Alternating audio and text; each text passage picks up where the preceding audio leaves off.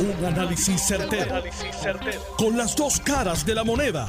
Donde los que saben no tienen miedo a venir. tienen miedo a venir. Esto es el podcast de Análisis 630 con Enrique Quique Cruz.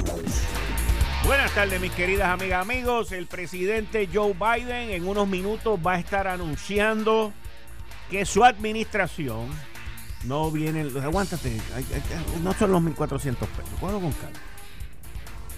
Hay cosas más importantes que el dinero en la vida. El dinero es importante, sí. Pero hay otras cosas que son más importantes, como la salud. Como la salud. Y el presidente Biden, aquí lo tienen ustedes según el Washington Post que me acaba de llegar ahora, el presidente Biden va a estar anunciando brevemente, digo en breve, que su administración ha asegurado la compra de 200 millones de vacunas de dosis adicionales, según él prometió el mes pasado. Los detalles los van a dar en breve, la entrega no es inmediata, pero ha conseguido el presidente Joe Biden 200 millones de dosis de la, de la vacuna del coronavirus, según él lo prometió el mes pasado. Son de Moderna, y de Pfizer, señores. Moderna y Pfizer. El tiempo para entrega eh, no está claro inmediatamente, pero ya se cerró la negociación. Así que esto va a incrementar el, el inventario que va a tener la nación norteamericana en un 50%. Los Estados Unidos va a tener un total de 600 millones de dosis. 600 millones de dosis. Ya que estos dos productos requieren dos dosis. ¿Ok? Así que acaban de asegurar a todos los ciudadanos dos dosis de cada vacuna. A 300 millones de personas. Hay un estimado en los Estados Unidos hoy actualmente de 260, de 260 millones de personas para vacunarse. Esto va a envolver también a niños tan jóvenes como hasta los 12 años. Hasta los 12 años. Lo escucharon aquí primero en Análisis 630. Según vaya entrando la información, les estaré dando más información durante el día y de hoy y de mañana. Miren, hoy se está llevando a cabo la interpelación de la secretaria de Educación, Elba Ponte Santo. Y le tengo que decir que va bastante bien, va bastante bien. Pero se ve claramente que el Partido Popular Democrático tiene entre ceja y ceja a sus compañeros Mingo, Minga y socios de décadas de décadas, la Asociación de Maestros y la Federación de Maestros también, porque no quieren que las clases empiecen hasta agosto. Punto. No quieren que las clases empiecen hasta agosto. Simple y sencillamente por caprichos, sin ninguna base científica, sin ninguna base psicológica, sin ninguna base educacional. Es un capricho que no quieren que sea hasta agosto. Punto. Eso se ve claramente. El día comienza con el presidente del Senado, José Luis Dalmau, diciendo que le da 10 días a los designados de educación y de salud para que le entreguen un plan. yo estoy en shock, yo no sabía que ahora se gobernaba desde el Senado, pero me acabo de enterar hoy. Después vimos la interpelación como comenzó contra la designada secretaria de Educación, que me sorprendió por lo menos lo que vi hasta comenzar aquí. Tatito Hernández es abogado, pero no es fiscal. Y Tatito la estaba interrogando y la estaba acorralando y la quería hacer quedar mal. Y honestamente les digo, la contestación de lo que Tatito estaba preguntando era tan y tan fácil de rebatírselo que yo que soy zurdo lo hubiese hecho con la derecha, un ojo cerrado y la mitad de tape en la boca mía. ¿Cuál es el problema? El problema es que cuando La hoy designada secretaria era presidenta de la Asociación de Maestros que hoy no quiere que las clases empiecen hasta agosto. Pues ella dijo en aquel momento que mientras el porciento de positividad o de positivismo en la población de Puerto Rico estuviese al 10%, que las clases no deberían de comenzar. Y según Tatito, ella dijo eso en agosto del 2020. En agosto del 2020. Esto es como los loquitos demócratas que hay por ahí liberales que quieren tumbar la estatua de Cristóbal Colón porque llegó y agarró a los indios y los liquidó. 500 años más tarde, o como la gente que le cae encima a los españoles de hoy en día, del 2021, que le caen encima a los españoles, que están aquí en Puerto Rico, que tienen sus negocios aquí en Puerto Rico, por cosas que hicieron los españoles, Martín Pinzón y toda esa gente cuando llegaron aquí hace más de 500 años. No, hombre, no. No, hombre, no. O como lo que ha pasado también con los confederados, con todos lados, mano. Esto es, todo lo que se hizo aquí. Digo, yo estoy en contra de la confederación esa y de la bandera roja esa y de todas esas vainas. Eso, hoy no hay espacio, pero yo no puedo caerle encima a alguien por algo que pasó hace 500 años. Y entonces, pues resulta ser que la secretaria en agosto dijo que si el porciento de positividad en coronavirus en la población de Puerto Rico estaba al 10%, que las escuelas no deberían de abrir. Y entonces hoy quieren que ella diga lo mismo. Pero tú sabes cuál es la contestación de eso. Eso es bien sencillo. Cuando ella dijo eso, Colón no había descubierto América. Cuando ella dijo eso, no habían descubierto la vacuna. No habían casi pruebas. El mundo cambia, el mundo progresa. Hace, hace 500 años no habían celulares, hoy hay celulares. ¿De qué estamos hablando? Las cosas han cambiado y las cosas han mejorado. Hoy están hablando ya de que acaban de conseguir 200 millones de vacunas más. Pero no, hay que esperar hasta agosto, porque eso es lo que quieren los sindicatos.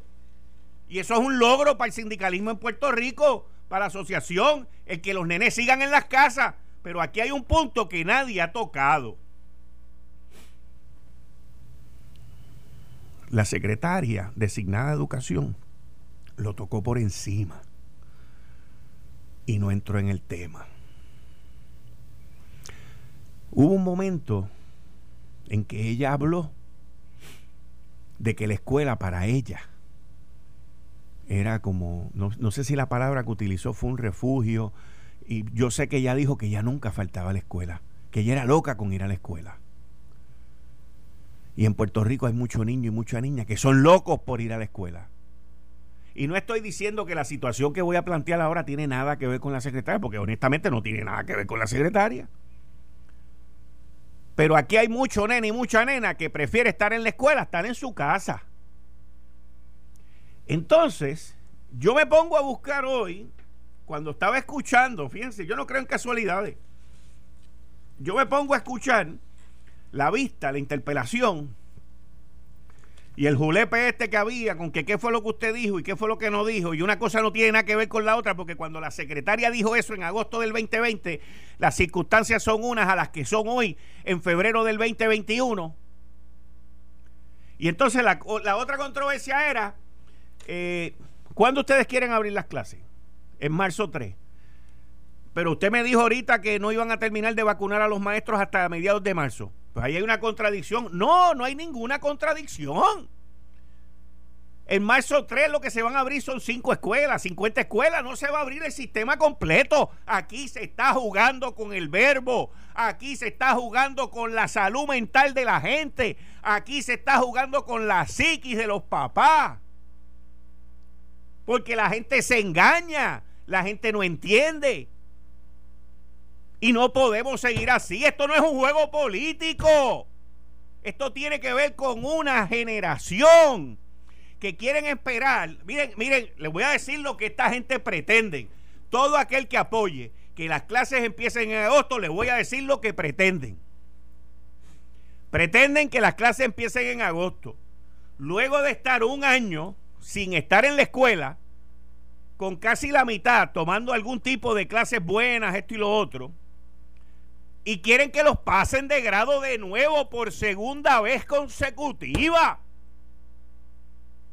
¿Y dónde va a quedar el rezago? ¿Dónde va a quedar el conocimiento? Estamos hablando de una generación que se va a perder en el espacio. No va a poder competir, no va a tener las destrezas, no va a tener las destrezas psicológicas, las destrezas humanas, las destrezas sociales. Pero a esta gente lo que le importa es trabajar en agosto. Y cuando llegue agosto, ah, yo no voy porque la vacuna se me venció o salió la cepa número 43. No, hombre, no. Las excusas son para el que las usa. Y esto está mal. Esto está mal porque es un juego político. Y en el medio de la política se están escudando con los nenes. Y eso es mentira. No les importan los niños. Han hecho tratos con los sindicatos para no trabajar hasta agosto. ¿Y por qué no dicen que las clases puedan empezar en mayo? O en junio. No, en agosto. En agosto. Porque no importa la vacuna. No importa todas las medidas de protección que le pongan. No importa. Es en agosto. Y en agosto va a ser otra excusa. Yo lo dije después de las elecciones, cuando ganó Pierluisi. Yo dije que el obstáculo más grande y el problema más grande que Pierluisi o cualquier gobernante que hubiese estado iba a tener era volver a traer a la gente a trabajar al gobierno porque los de la empresa privada estamos trabajando, queremos seguir trabajando y nos cuidamos para poder trabajar. Pero esto es bochornoso. Lo que estamos criando es una sociedad que no va a poder competir. Y aquí la gente lo que está pensando es ganar las elecciones del 2024. ¿Qué es esto? ¿Qué es esto? Entonces, como yo no creo en casualidades, estoy escuchando la vista y veo una columna en Endy hoy que sale, que le escribe la señora Vilmania Mambrú Tavares. Entiendo que es una profesora, no sé si es doctora, pero entiendo que es una profesora en el sistema Ana Geméndez. Y Vilmania, que es la que escribe esta columna titulada Violencia, contra la niñez, el secreto mejor guardado. Yo estuve hablando con una persona esta semana y estábamos hablando de esto del inicio a clase y esa persona me dio, o sea, me jamaqueó. Me dijo, Kike, tú sabes de lo que aquí nadie está hablando con lo que tiene que ver con el comienzo a clase. Yo le dije, ¿de qué? Y me dice, de la violencia y de los abusos que están pasando esos nenes en sus casas yo, ¿cómo? Yo quedé mal. Quedé mal. Y me dice, sí, Quique. El único desahogo que muchos de esos nenes tienen es ir a la escuela.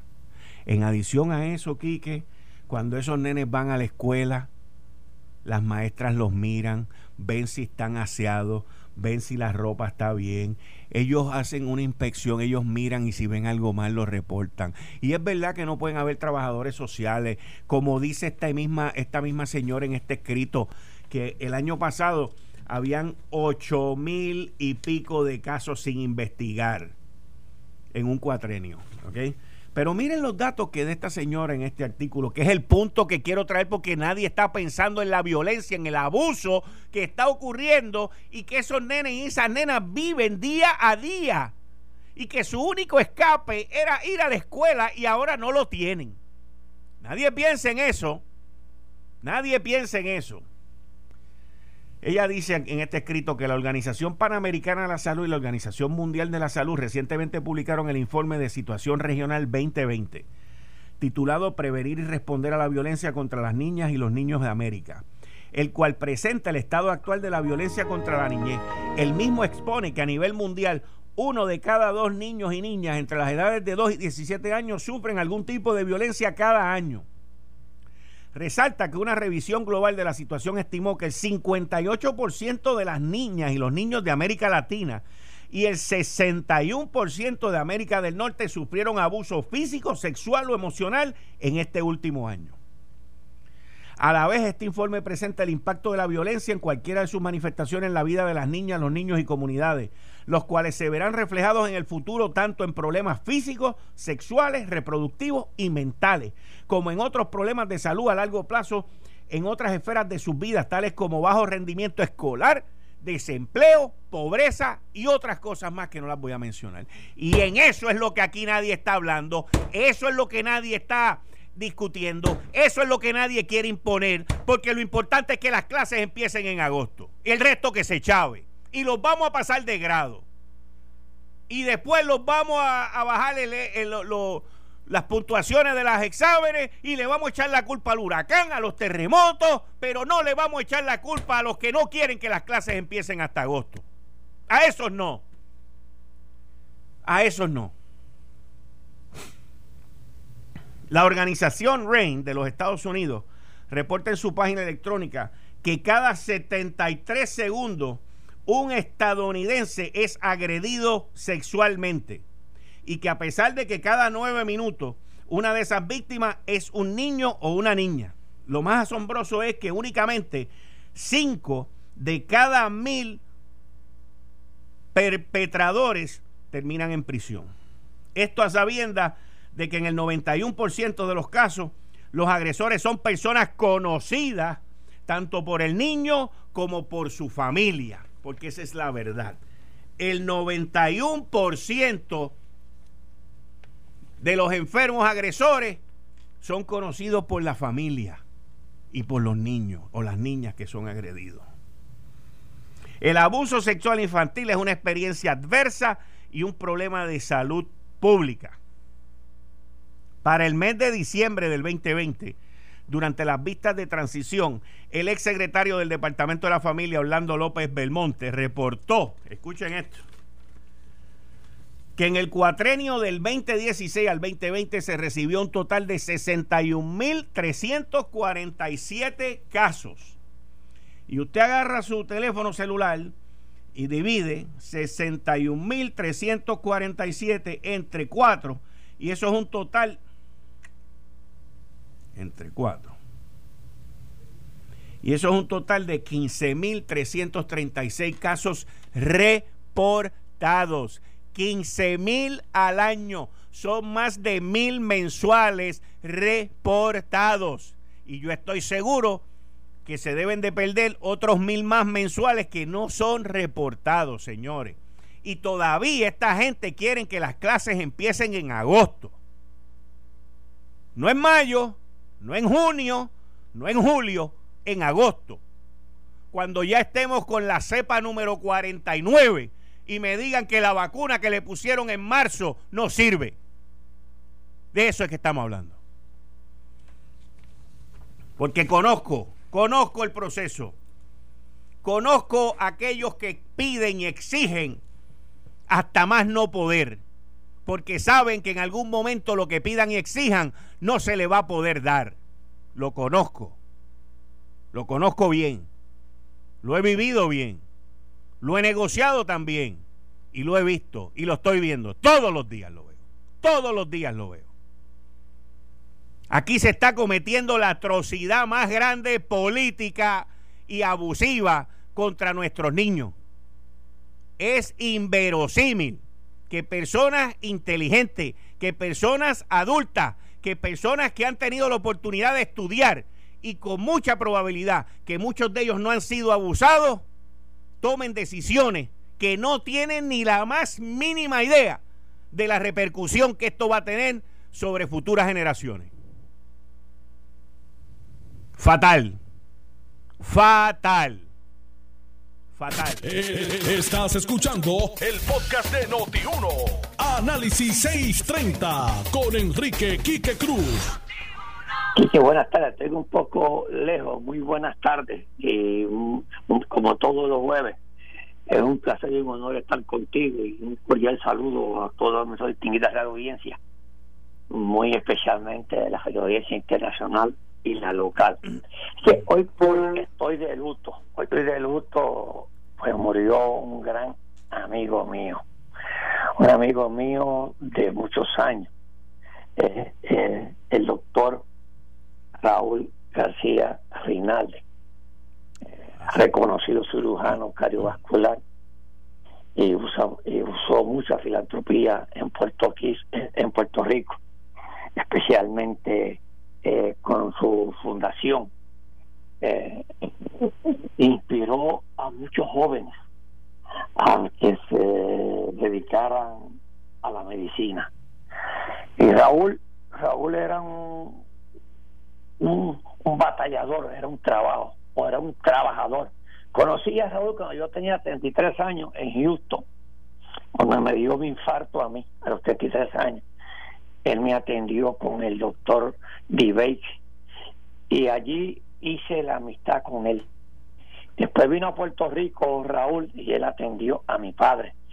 Le salvó la vida también a mi padre. Así que Raúl y yo tenemos esa, esa amistad. Así que se fue ese gran hermano mío, eh, ese luchador.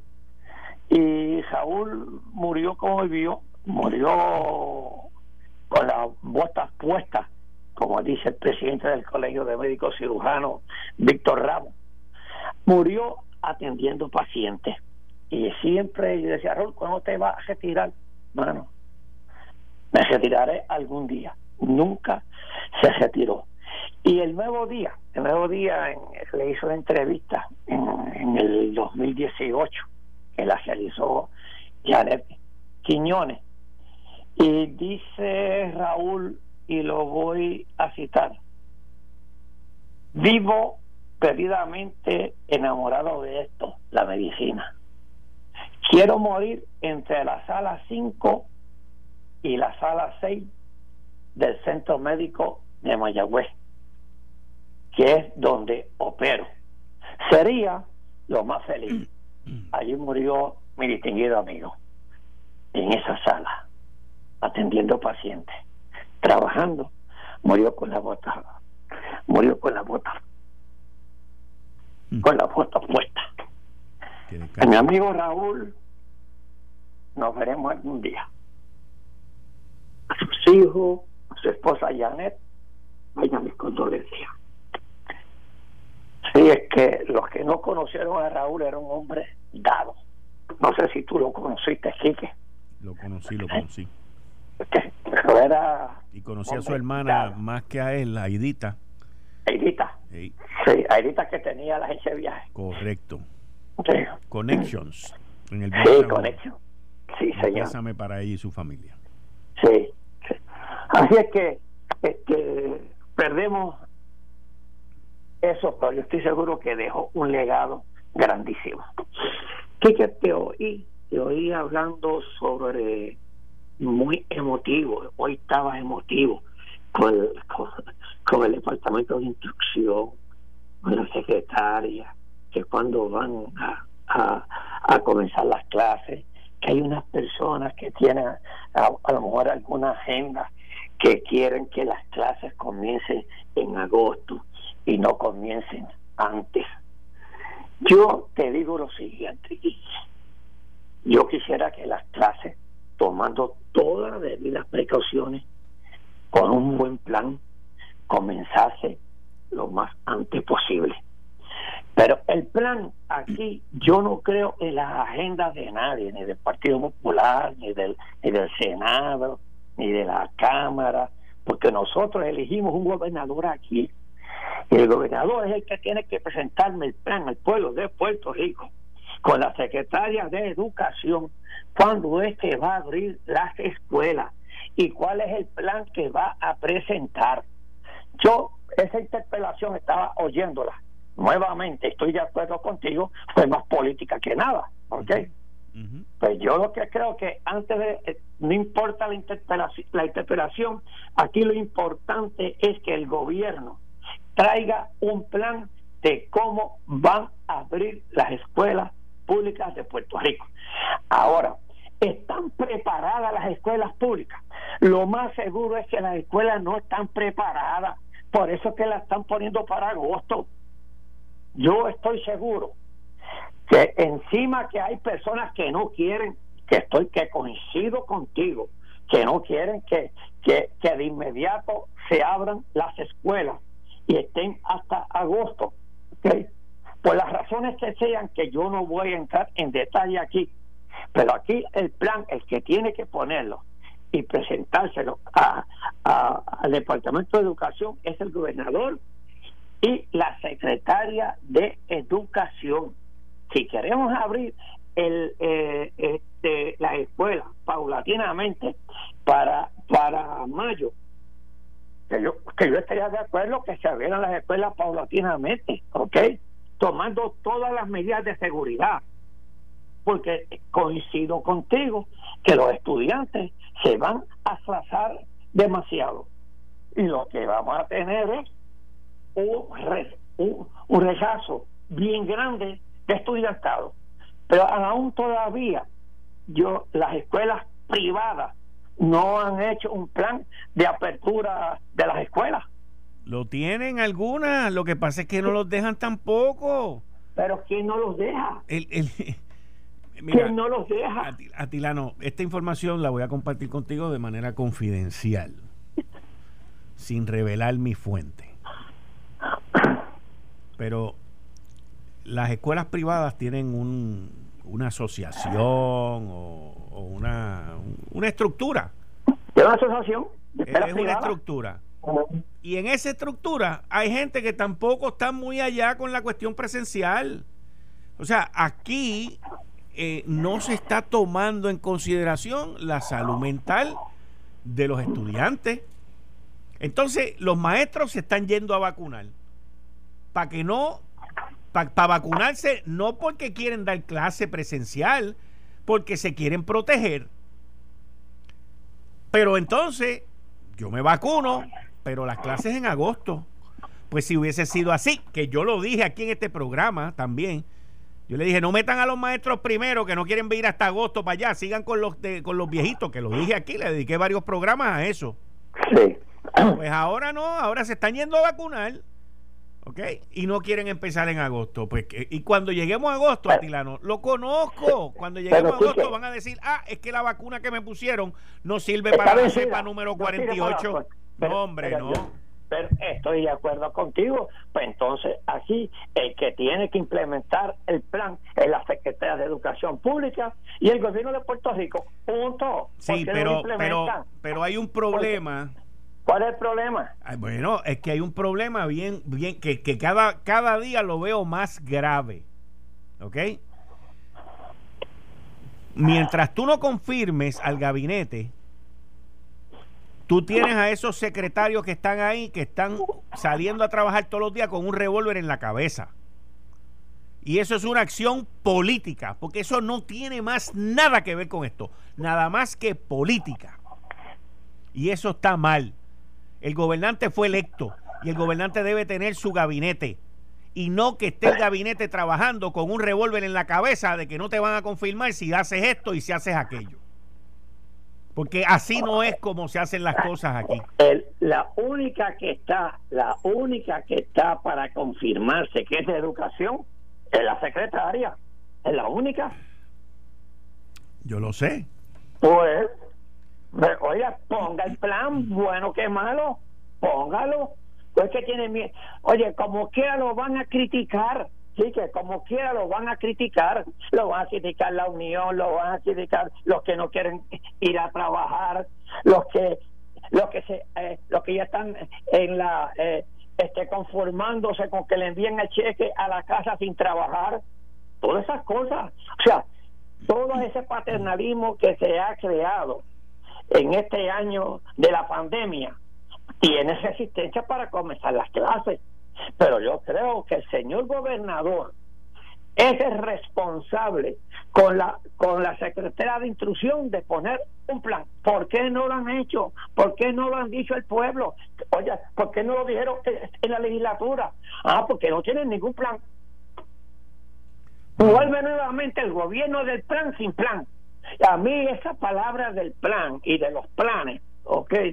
Como que me da dolor de cabeza, porque en el cuatrenio pasado me hablaron tanto de planes, del plan, del plan, del plan, y no había ningún plan, y no me diga que está pasando ahora lo mismo en instrucción pública, que me hablan del plan, de apertura, de esto otro, y no hacen nada.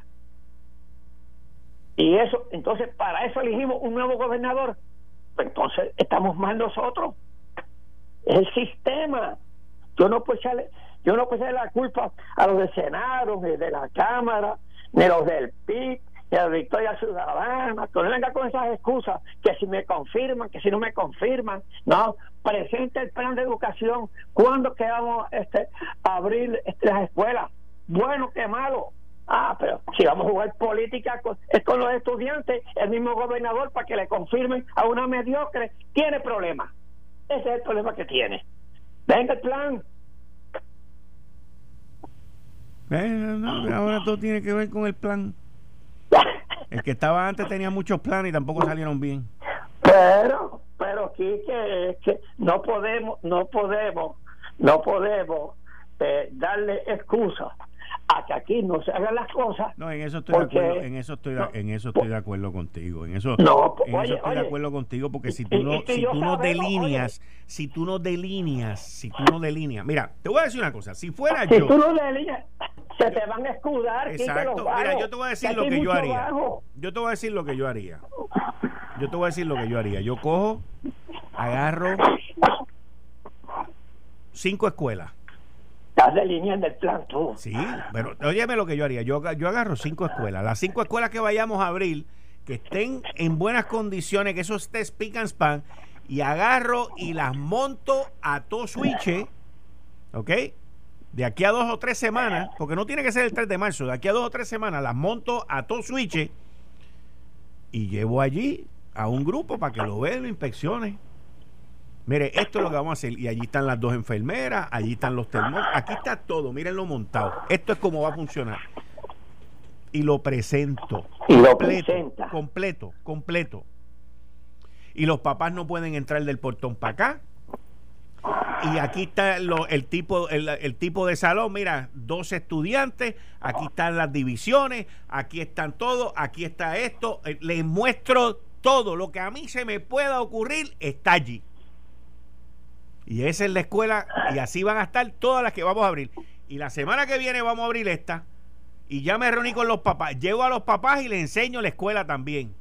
Y después llevo una gente para que lo fumiguen después que hayan estado los papás también, porque también me dicen, no, ahora no podemos entrar porque los papás entraron. No, no, es que aquí la isla de las excusas. Pero lo peor de esto, Atilano, lo peor de esto es que no te dicen te, caen encima, agarran a la secretaria, le caen encima porque es en marzo. Pero nadie dice, vamos a hacerlo en abril, vamos a hacerlo en mayo. No, no, en agosto. de aquí a seis meses. ¿Por qué no puede ser en mayo? ¿Por qué no pueden haber clases en junio? ¿Por qué no pueden haber clases en julio? No, en agosto. En agosto. Pero ¿quién dijo que iban a comenzar en agosto? ¿Quién dijo? Eso lo está, mira, el presidente del Senado hoy dijo que si en 10 días no le entrega un plan, eh, él va a proponer que sea en agosto. El presidente del Senado no manda nada aquí en el Ejecutivo. No lo sé. Pues entonces, ah, escuché, escuché a la pasada presidenta de la Asociación de Maestros el lunes, que la entrevisté en Lo Sé Todo, y dijo que mientras el porciento de positividad esté al 10%, que aquí no se pueden abrir las escuelas. ¿Pero por qué? Pero ¿quién dijo que el 10% es lo que es? ¿Tú sabes lo que, es? ¿Tú sabes lo que es el, por ciento de, el, 10% de positividad? ¿Tú sabes lo que es? El 10% de positividad es el análisis matemático, porque es un análisis matemático, del total de pruebas que se han hecho dividido por la población.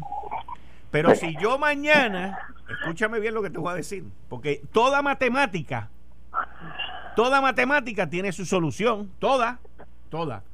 Si yo mañana vengo y hago un millón de pruebas, yo bajo el porciento de positividad. Lo voy a bajar, porque la matemática me dice que lo voy a bajar. Pero no, es que se escudan de todo, de todo. De todo. Mira, yo tengo aquí toda la. Toda, hoy salió un artículo también en el otro más en España en, el diario El País, el caso de Cataluña ha realizado un millón de pruebas PSR a los estudiantes y los profesores desde el principio de curso y no hay brote. Los nenes no transmiten. No transmiten. Si tú tomas las medidas, haces las pruebas, tienes todas las precauciones, los nenes no se contagian ellos. Y si los maestros están vacunados, tampoco. Ah, que los abuelitos. El otro día una persona viene y me dice, no, porque en, mi caso yo no puedo por mi hijo, mi mamá y no sé qué. Pero como yo voy a parar el sistema de la escuela por un caso, pues mire, no mande el suyo. Yo no tengo problema, yo no voy a obligar a nadie a que vaya. Yo no quiero, es más, si abren la escuela y está vacía, pues fantástico. Ese es el derecho de cada padre y de cada madre. No mande a su hijo si usted no se siente cómodo. No tengo problema con eso. Aquí cuando hablamos de abrir la escuela no estamos hablando de ponerle un revólver como se lo tienen puesto a los miembros del gabinete de Pedro Pierluisi por no confirmarlo. Aquí no le vamos a poner un revólver ni un cuchillo a nadie. Usted no lo quiere mandar, pues entonces seguimos híbridos, no hay ningún problema. Yo no tengo problema con eso. Pero vamos a abrirla y los que quieran ir que vayan. ¿Ves? En eso sí que yo creo. Pero ¿por qué por un grupo? ¿Por qué por unos sindicatos? Yo tengo que tener un sistema completamente cerrado porque ellos quieren. No. Tienes la opción. ¿Lo manda? No lo manda. Como maestro no vas a trabajar, pues no vayas a trabajar, pero la escuela está abierta. Pero vuelvo nuevamente aquí que yo no puedo dejarme. Si yo soy el gobernador de Puerto Rico y tengo una secretaria, ¿ok? Pues yo preparo, yo preparo la reapertura de las escuelas, cómo es que va a ser, y la presento al país. Pero yo no puedo dejarme irme por el de la Unión, ni por el Senado, ni por lo otro, porque entonces, primeramente, no demuestro ser un líder. es lo primero que, que no demuestro. O sea, tú tienes que ser líder tú tienes que implementar el plan porque si no, jamás te, aquí no se abrirán las escuelas porque en Puerto Rico, porque mm, tú no puedes complacer a todo el mundo. No, para eso usted es el líder, para eso lo elegimos a usted. Así es que yo veo demasiado de excusa por parte del Ejecutivo y demasiado de excusa por parte de la Secretaria de Educación. No excusa eso son excusas. A mí no me vengan a decir que el presidente de tal unión me va a decir cómo yo voy a gobernar en Puerto Rico. A mí no me va a decirme nada que el presidente de la nación este, de maestro me va a decir cómo yo voy a dirigir en Puerto Rico. Ellos podrán dar sus recomendaciones como, como las da siempre y que el y señor gobernador las escuche y también que mire cómo se están abriendo las escuelas en Estados Unidos. Oye, nosotros tenemos una gran piscina ahí que es Estados Unidos, cómo se están abriendo las escuelas en Estados Unidos y de ese y, y, y, de ese ejemplo nosotros también podemos abrirlas en Puerto Rico. Pero no lo podemos dejar, no lo podemos dejar este ir por las presiones que nos están metiendo los políticos porque eso es lo que quieren ellos, eso es lo que quieren, las presiones, ah, si te voy a confirmar. Oiga, la secretaria de Educación la van a confirmar por sus méritos. Y una de las cosas que tiene que, que tiene que demostrar la secretaria de Educación es que sabe lo que tiene entre manos en esta crisis. Que yo creo que no sabe lo que tiene en esta crisis, muy respetuosamente. Pues mira, hoy estaba contestando bastante bien, ¿oíste? Sí, sí, yo estaba oyéndola. Estaba oyéndola. Okay. Yo estaba, estaba oyendo. Yo, yo, yo no, yo no digo de, de sus capacidades. Tú sabes, cuando, cuando la presentaron por primera vez, la candidatura de ella, yo dije que yo no la veía capacitada para administrar, administrar, ¿ok?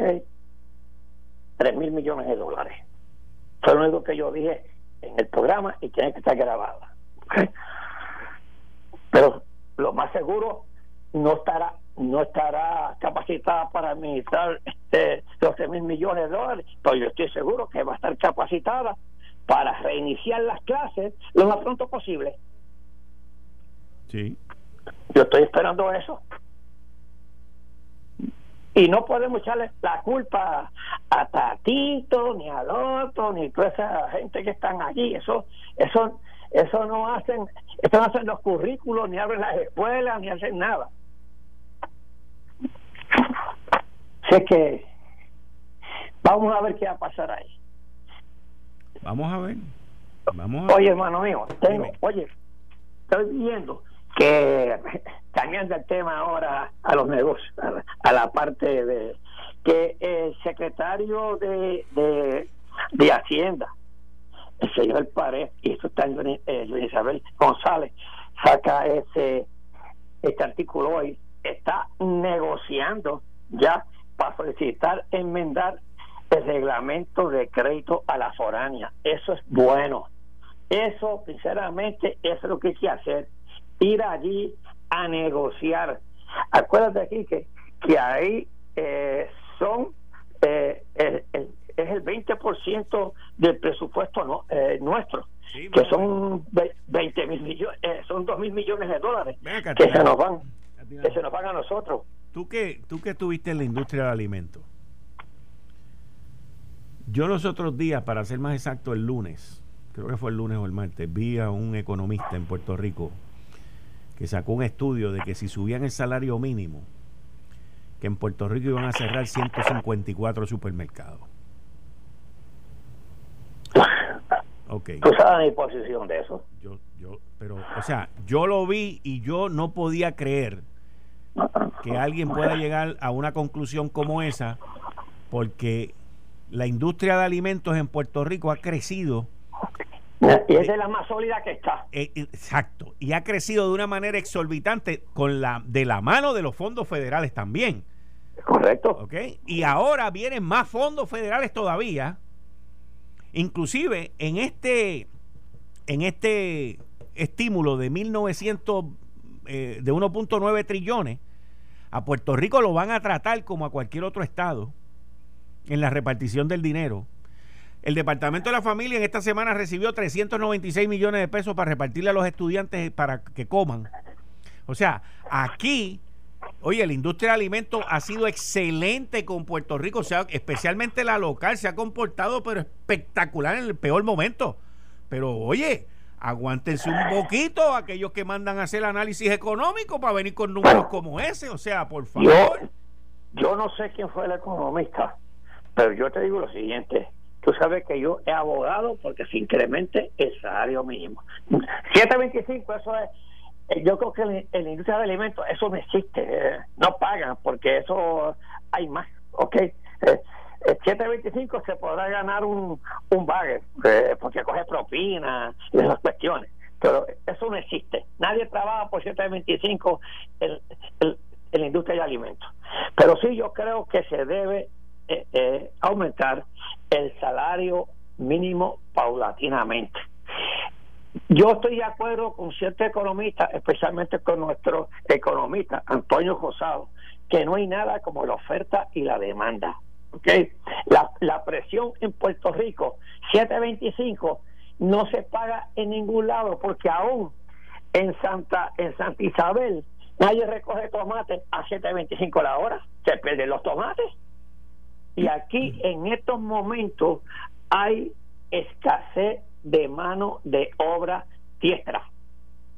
Así es que aquí eh, eso, la gente habla de 725 y yo con, todo el respeto de, del que hizo el estudio, que no lo conozco, menos en la industria, en la industria del supermercado, que van a cejar, ¿cuántos? 175 supermercados. 154. Pero, ¿qué tipo de supermercado? 154. No, porque te tiran unos números así que nadie sabe cómo son. Y... No, hombre, no, ¿de dónde 154? Eso no es de Puerto Rico. Okay. O sea, irían a cerrar este, todos los supermercados. Lo más seguro que él ha dicho que por el incremento será que se está confundiendo que por el incremento de, de 7.25, 8 pesos o 10 pesos que debe estar pagando ya cualquiera aquí en Puerto Rico, pues se le va a hacer más difícil al pequeño comerciante competir. Eso sí, yo lo creo, pero que las cadenas de supermercados van a cejar aquí, eso yo lo, lamentablemente yo tengo tres inquilinos de supermercado y están muy sólidos, ganando buen dinero, ¿ok? Y, la, y, y aquí en Puerto Rico la industria de alimentos está sólida, está bien. si hay una industria que resiste un salario mínimo, que yo estoy seguro que, que está pagando mucho más, ¿ok? que eh, este, en la industria. Así que el salario mínimo aquí es para ciertas personas. Así mismo es. Así mismo. Mira, mírate, Kike, te voy a decir, mírate, mírate cómo está el dinero aquí. Mira, para que tenga una idea. Ventas récord de autos nuevos. ¿Ok? Diez mil y pico. Diez mil y pico. No, mira, mira, mira, mira, mira, mira, mira, mira, mira, mira, mira, mira, mira, mira, mira, mira, mira, mira, mira. Y no hay dinero, y no hay dinero. Está. Mira, Tilano, te voy a decir una cosa. Te voy a decir una cosa. ¿Te emocionaste? ¿Qué fue? No, porque es que tuve una experiencia esta semana. ¿Qué fue? Estu tuve una experiencia ayer, no, antes de ayer, el martes. Una cosa impresionante. Tú, tú me das un minutito en lo que yo voy a una pausa y, te me queda ahí un Yo te doy, pero, pero cógete ese numerito. Incrementó el 51% en enero para que, te, para que te dé infarto. Pero te voy a decir una cosa. Las compañías de automóviles tradicionales, ¿ok? Escúchame bien lo que te voy a decir las compañías de automóviles tradicionales tienen un serio problema. Esto fue el, podcast de Notiuno. Análisis 630 con Enrique Quique Cruz.